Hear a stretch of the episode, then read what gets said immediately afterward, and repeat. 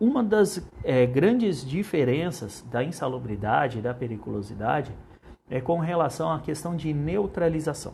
A insalubridade você consegue neutralizar a condição insalubre através de medidas é, de engenharia, é, equipamentos de proteção coletiva ou os equipamentos de proteção individual. A periculosidade não. A periculosidade o buraco é mais embaixo, como a gente costuma dizer. Por quê?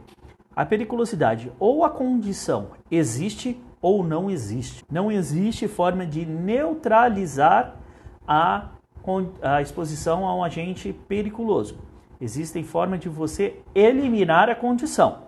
Neutralizar, não. O evento ele pode trazer o risco à vida do trabalhador.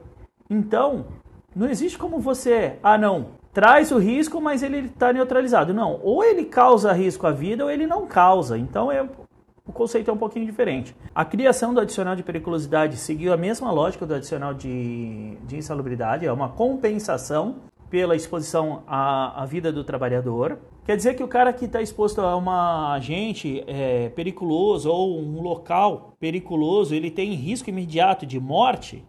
Não necessariamente é uma forma de proteção do trabalhador em função de algo que não pode ser plenamente controlado.